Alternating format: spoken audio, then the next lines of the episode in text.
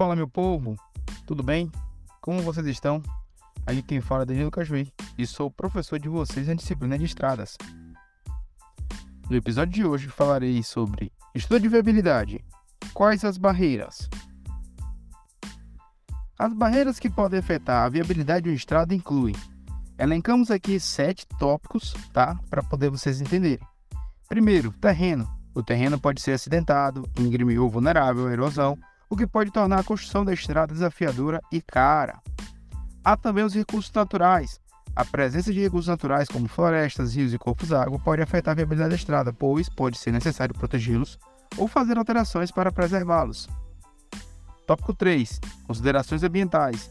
É importante avaliar o impacto ambiental da construção da estrada, incluindo sua influência sobre a fauna e a flora local. De certa forma, esse tópico 3 linka ao tópico 2. Restrições legais. É necessário considerar as restrições legais como as leis de proteção ambiental e de preservação do patrimônio cultural e histórico. O ponto importante também é, é o custo. O custo é um fator importante na viabilidade de uma estrada.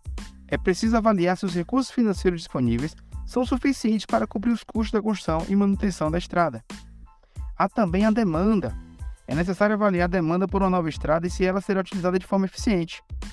E por último, a tecnologia.